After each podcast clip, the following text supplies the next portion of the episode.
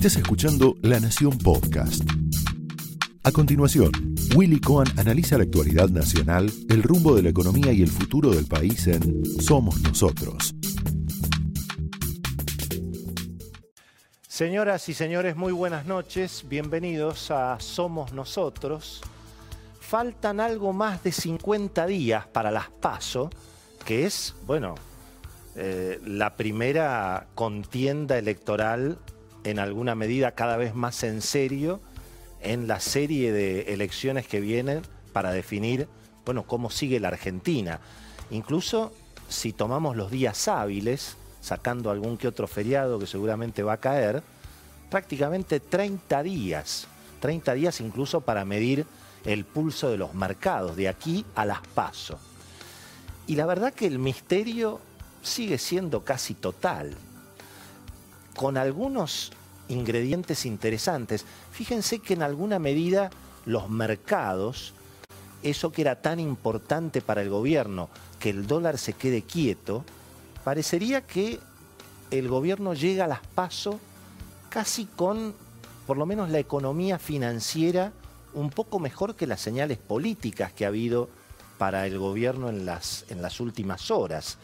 La realidad es que el dólar está cayendo incluso, hoy prácticamente en el mínimo de, dos meses, la inflación podría tender a 2% para cuando se vote en agosto, las tarifas están congeladas, el gobierno está con algún plan estímulo en automóviles, electrodomésticos, los créditos del ANSES, alguna reactivación relativa incluso puede llegar a existir, pero fíjense que a pesar de eso, las noticias políticas, las elecciones del fin de semana, el triunfo del peronismo otra vez en, muchos, en muchos territorios, sobre todo en Santa Fe, donde allí se dan algunos elementos que, bueno, me parece que hay que prestarles atención.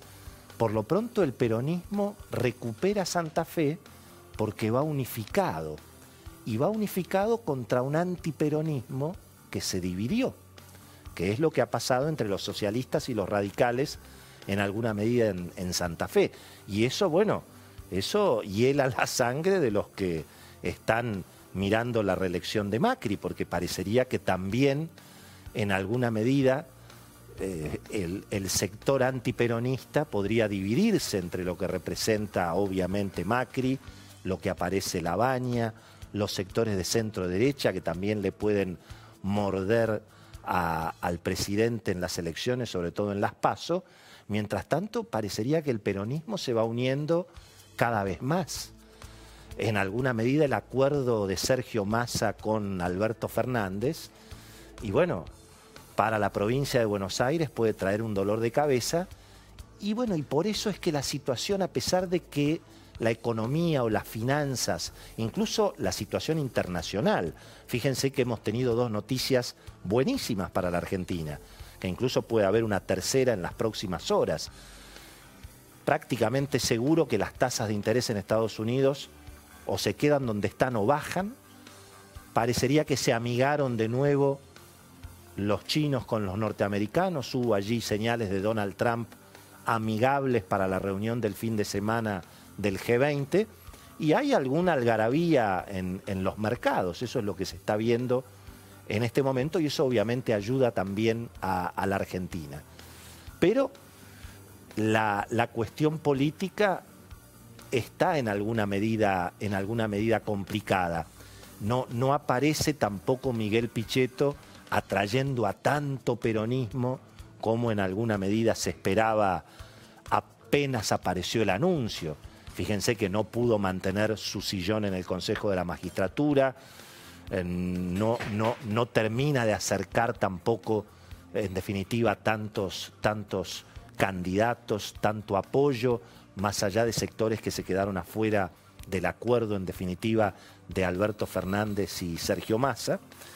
Y por mejor que esté la economía financiera, bueno, tampoco tampoco está tan claro que vaya a haber un boom económico que cambie tanto el humor social. O sea que fíjense que aquí también está pasando algo interesante, que es que algunos sectores económicos, obviamente los que no están tan convencidos de la reelección del presidente Macri, y bueno, están mirando evidentemente qué podría pasar si en definitiva gana el frente de todos contra Macri.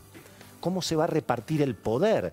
Porque las internas, finalmente, de Cambiemos, lo que ha sido la discusión entre el gradualismo, el no gradualismo, eh, si Marcos Peña, si el sector político, si el presidente Macri abría el juego no abría el juego, todo eso más o menos lo conocemos, es lo que hemos visto hasta ahora. Ahora, ¿qué pasa si gana el frente de Cristina?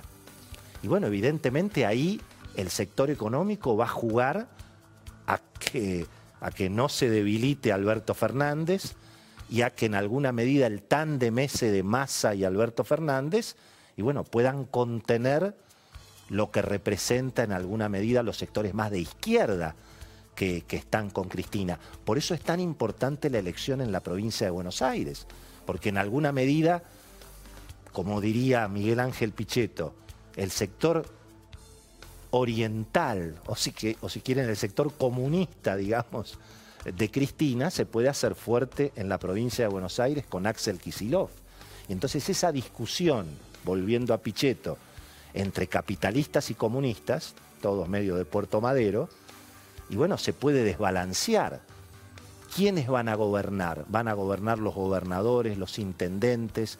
Todo esto hoy se está discutiendo en ese frente de todos contra Macri. Los capitalistas de un lado, los comunistas del otro. Eso se está discutiendo entre los intendentes del conurbano, se está discutiendo naturalmente entre los dirigentes sindicales y obviamente se está discutiendo en el empresariado. Así que la situación está por ahora con el misterio de siempre. La moneda prácticamente está en el aire, pero hay una ilusión de que aun si no ganara Macri, bueno, puede haber alguna contención de ese sector radicalizado que en alguna medida representa la, la memoria de Cristina. Esto fue Somos Nosotros, un podcast exclusivo de La Nación. Escucha todos los programas de La Nación Podcast en www.lanacion.com.ar. Suscríbete para no perderte ningún episodio. Estamos en Spotify, Apple Podcast, Google Podcast y en tu reproductor de podcast favorito. Seguí escuchando La Nación Podcast.